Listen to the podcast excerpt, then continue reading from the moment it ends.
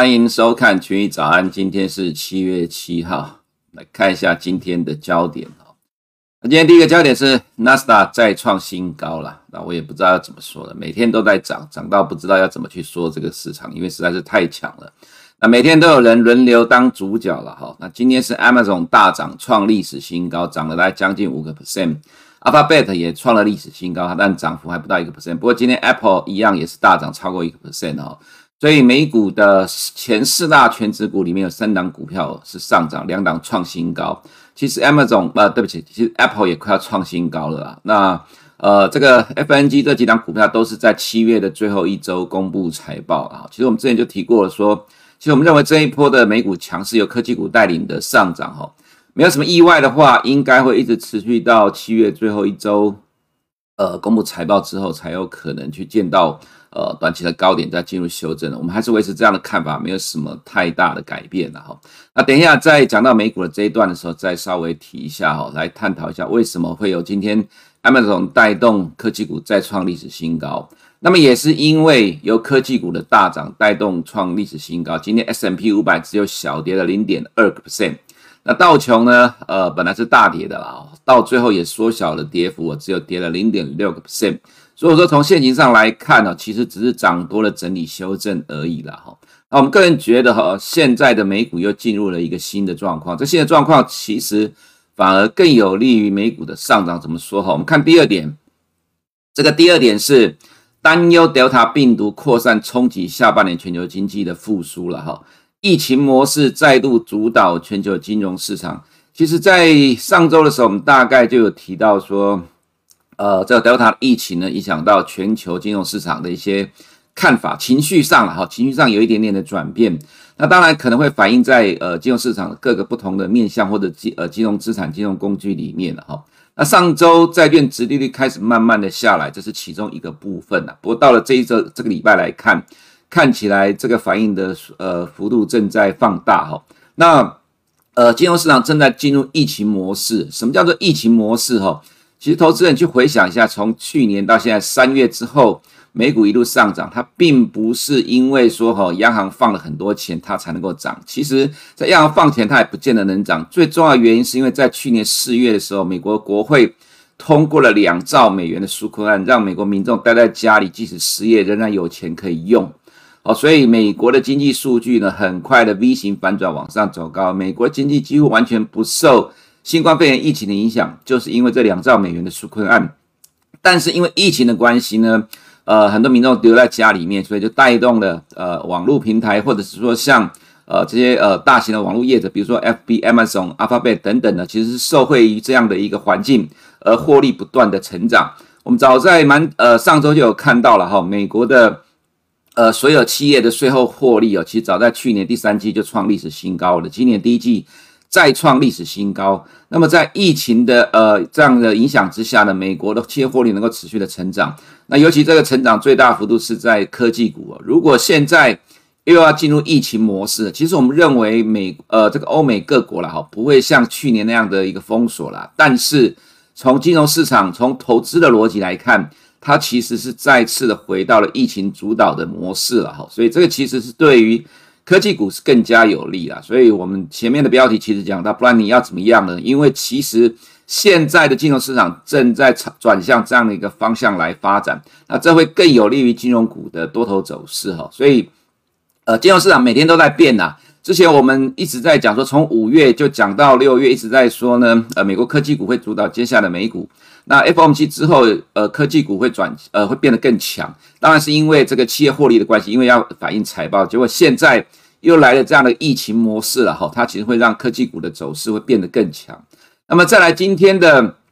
呃第三个焦点，我们还是要提，因为这个是跟昨天一样哈，这就是说在明天凌晨两点钟的 FOMC 呃会议记录了。我们个人觉得不需要过度解读，因为现在的市场上呃开始有些不同的声音出来。什么不同的声音呢？比如说在呃高盛的策略师。在呃今天凌晨发布报告说，因为美国的经济开始趋缓，其实没有错了哈。从 GDP 单季的角度来讲，今年的第二季会是今年一整年里面单季成长幅度最大的。那现在有一般估计大概十到十二个 percent 的成长，但到第三季之后，因为第二季成长幅度很大，第三季就会开始稍微的下滑。这是第一个。第二个是美国一点九兆的纾困案三月通过，其实三月中就开始放发放现金了哈。对美国第二季的 GDP 大幅的成长，企业企业获利也会大幅度的成长。那到了第三季之后，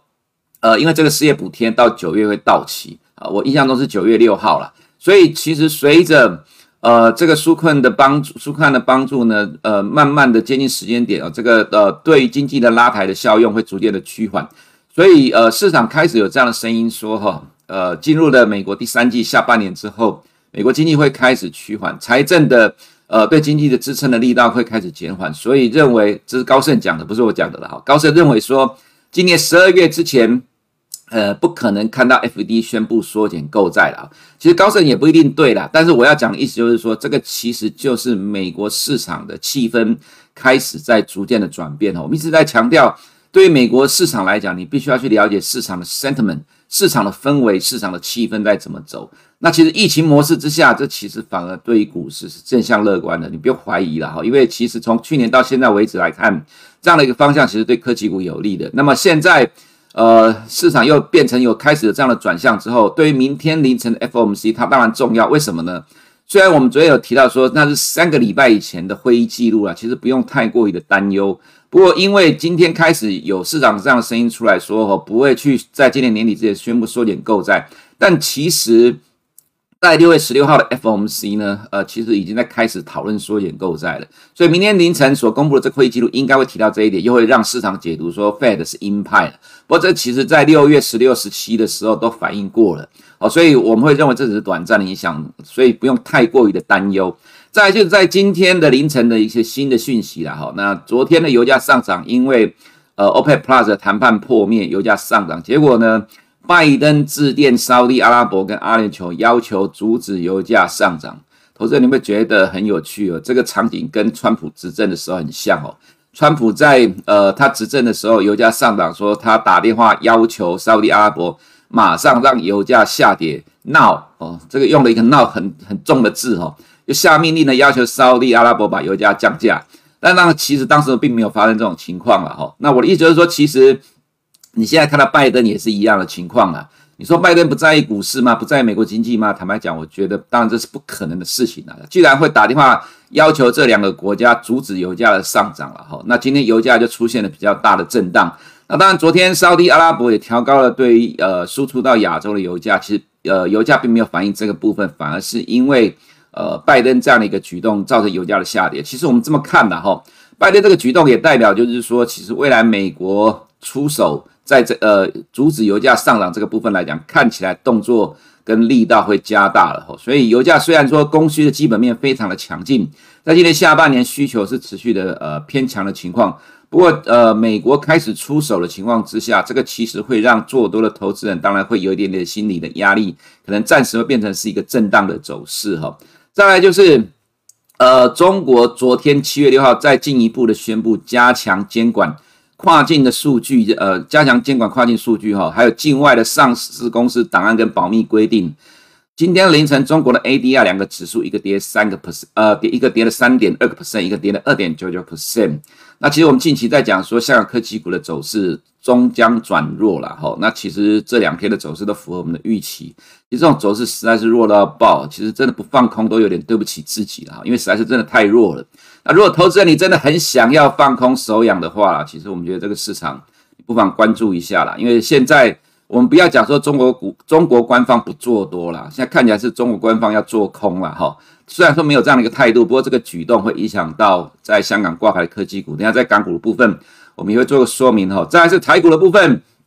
航运股多头未结束，只是轮动了哈。这我们维持这样的一个看法，只是短线的震荡而已。那中小型科技股也先跑了，虽然说昨天航运股的成交量又占最大了哈，科技股也掉下来，不过其实科技股走势还 OK 的，只是因为。呃，上游半导体股动不了。那台积电昨天其实没有什么动。那联电的外资买盘一天买超之后，一天又卖出了哈，这跟我们所想的、所预期的差不多一样。所以呃，其实对于现阶段来看呢，我想可能在七月十呃七月中十五号台积法说之前哦，上游半导体可能大概都动不了了哈。再就是看到今天呃图的部分了哈，我们先看一下全球新冠肺炎单日的新增确诊人数了哈。其实如果你看这个部分来讲，其实不用太担心，因为这的确是在逐渐的减缓的趋势当中。那下面是疫苗的接种，不过其实全球的呃疫苗接种数也在慢慢的下滑，逐日的下滑。也许是哈呃，其从实际上的状况来看呢，并没有如金融市场所担忧的那么的呃悲观。但是金融市场现在的气氛，的确就是因为 Delta 病毒的扩散，让呃全球金融市场里面的这些参与者认为，哈，在今年的下半年，今年下半年可能会因为 Delta 的病毒的关系哦，这个部分呢，新增的确诊人数，未来在下半年会再一次往上走，会再一次扩大。金融市场永远的走在前面呐，走在事实的前面。因为大家都会有预期未来的状况会怎么发展啊，所以有这样的预期发展之后，就造成了金融市场最近的波动啊。波动朝向什么方向来讲了？我们再看另外一个数据，它又加强了这样的一个想象哈。比如说昨天晚上公布的六月 ISM 服务业制造指数了哈，那预期是六十三点五，实际是六十点一，前期是六十四。这在三月份看到高点之后哈，那虽然说这中间。有一个月的反弹，但其实如果照这样来看的话，三月见高点，其实第二季的美国服务业景气是有点开始稍微的降温的状况了哈。那其实这只是降温了，我们觉得还 OK。不过这个其实就被拿来当做是呃解读说，呃接下来美国经济可能会稍微的 slow down 的一个状况。那我们刚才前面讲到说，在呃一点九兆美元纾困案的帮助之下，第二季大幅度成长是确定的。但是也因为第二季的基期高了啦，哈，所以第三季会稍微的比第二季下滑，这是呃正常的情况，也没有什么大不了，不用太过在意了，哈。那市场的气氛稍微逐渐转变，它会反映在哪个面向呢？比如说我们看到了在 FED 的利率期货的部分，对二二零二三年的升息预期了，从之前的八十一个基本点，呃，近期已经下滑到七十三个基本点。明年的呃升息预期啊，二零二二年哈，也从之前的大概三十三个基点了，大概下滑到二十九个基点。那这刚刚前面有提到，高盛发的报告说了哈，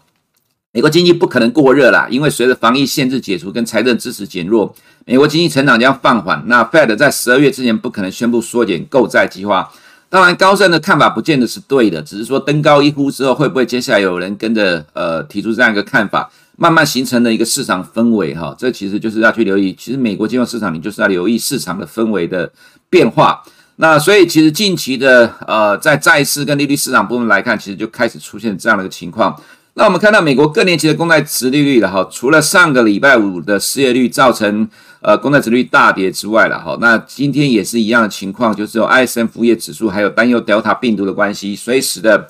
短天期短天期的公债殖率继续的大跌哈。那其实我们一直在强调，这是反映未来半年的 F D 的动态。今年年底之前不可能升息的情况之下，这个上涨不会撑太久了。其实也真的没有撑太久，很快就掉下来了哈。那五年的跟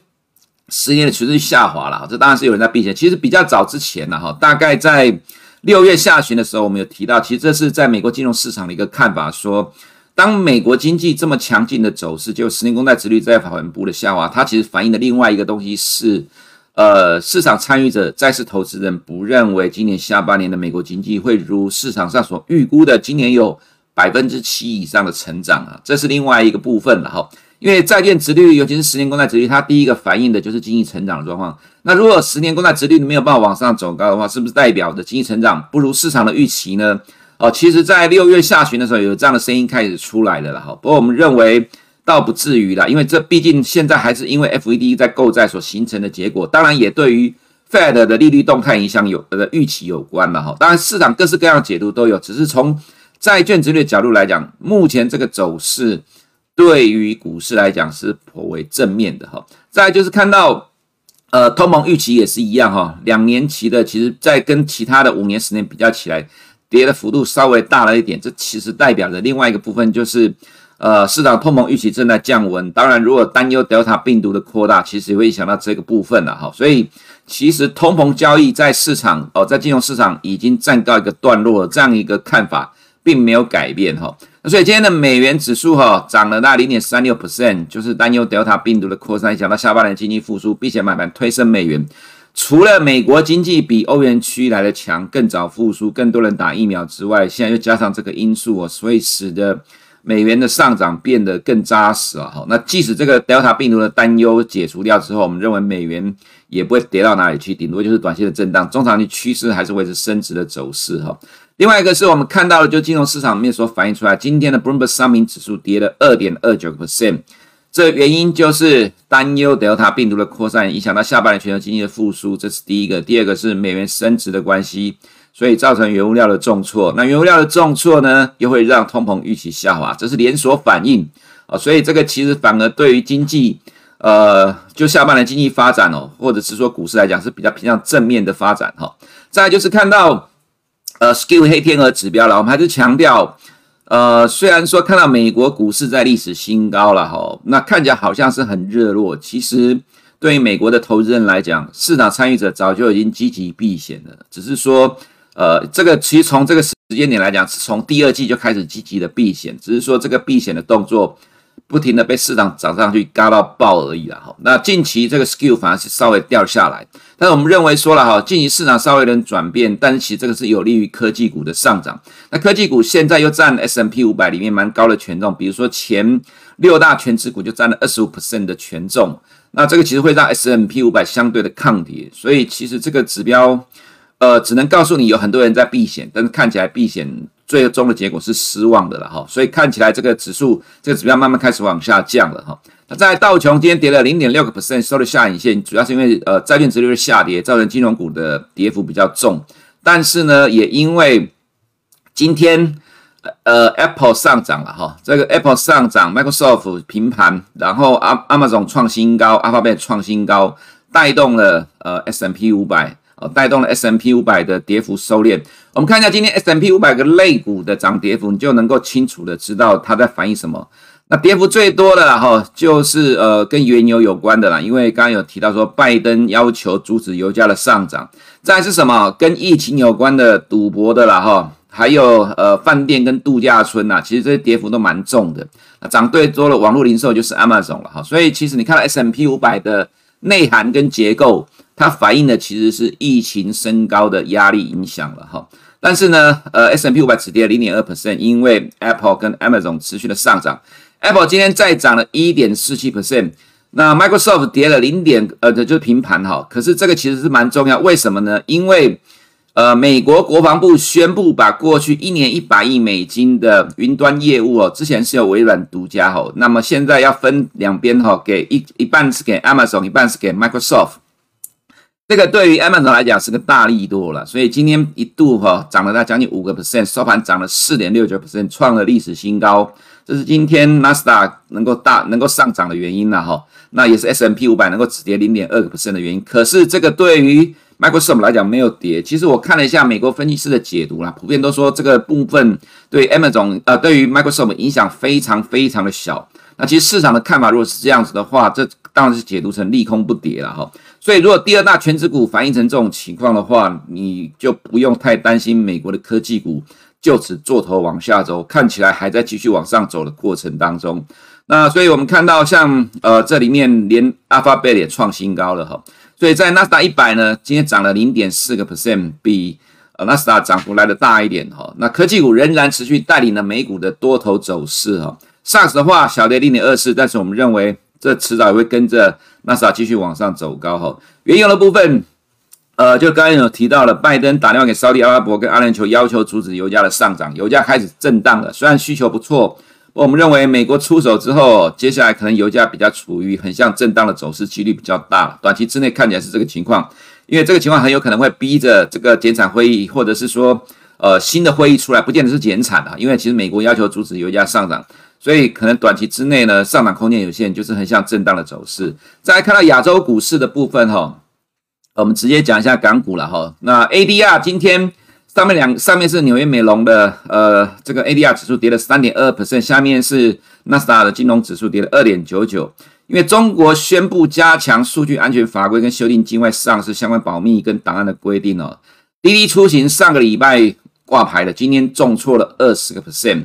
那其他的 ADR 全部都是大跌了哈，所以没有什么意外的话，今天港股应该会持续的下跌，尤其是由科技股来带领啊。那其实这个线型走势非常的弱，其实坦白讲了哈，呃，美股在创新高，要投资人去放空，这心理压力一定是会不小了。不过，其实这是全球少见的超级弱势的市场，官方又要这样做，你不去呃踹个一脚或者卡个油水，其实说也对不起自己了哈。其实这是一个方向很明确的市场了，那就看投资人自己想要怎么做了哈。但是我们不会建议说你去追空啦，有弹起来再空会比较 OK，或者是短脆啦，就盘中的吹一下就好了，因为毕竟。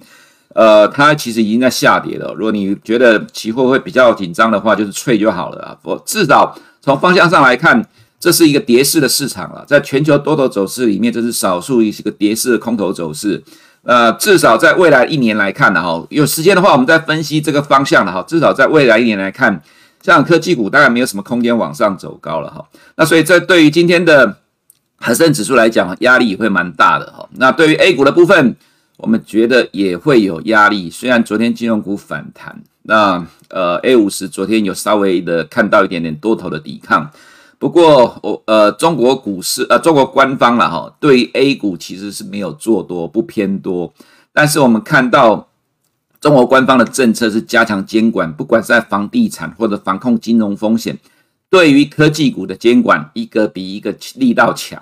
其实这个对于中国投资人来讲，大家心里有数了。中国投资人自己会看盘的哈，所以呃，对于 A 股来讲，我们看法就没有那么乐观了哈。那么至于在台股的部分哈，昨天呃加权指数的驱动股，阳明长荣是涨最多的，台积电虽然开高走低哦，但也占了指数第三名，不过其实看起来还是偏弱了。不过以台股的部分来看的哈，昨天这种情况，美股凌晨。没有开盘的情况下，台股照理来讲本来就会有调节的卖压，但只跌了零点零三 percent，其实是还算 OK。那外资买超缩小到只剩一，大就是看着美股的动态了哈。不过以今天凌晨美股这个状况来看呢，呃，科技股创新高，道琼下跌，我们觉得今天还是震荡，外资的动作其实说不定是会呃卖超放大，因为今天美元又升值了哈。这就是我们在礼拜一花了很长时间在解释外资的动态，美元升值对新兴市场的影响。那就今天必须要靠呃内资的复盘的力道去撑住它哦，所以今天台股今天应该还是处于比较震荡、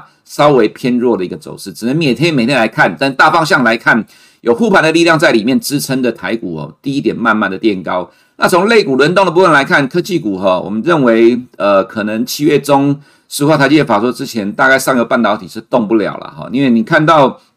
除了外积电呃台积电外资不碰之外了哈。那联电的话，一天买超三万六千张，一天卖超三万八千张，这个其实外资的操作也很短线，所以我们昨天早上有提到说，你不要看到股价上涨，媒体找了一堆理由来解读，就告诉你要做多，那是错的。原因是没有新的利益多，所有的利多都是市场已经知道了。一天的大涨是因为外资因为美股创新高而进来跟着脆台股而已，它只是短线的脆。并没有趋势性的买盘，那你不要因为呃媒体写的很漂亮，写天花乱坠，你就要进跟着进去抢哈，那其实你会很容易套牢。目前的科技股，尤其是上游的半导体这一块，呃，比较建议是短线来来看待就好了，因为毕竟呃还是要等到台积电法说之后，看外资有没有兴趣了。如果外资还是没有兴趣的话，那上游半导体一样也是动不了。钢铁股的状况哈，呃，美元升值造成原物料股重挫。今天美国的钢铁股大概是全面的重挫，我看一下都跌了四到五趴了。那其实我们之前就有提过了，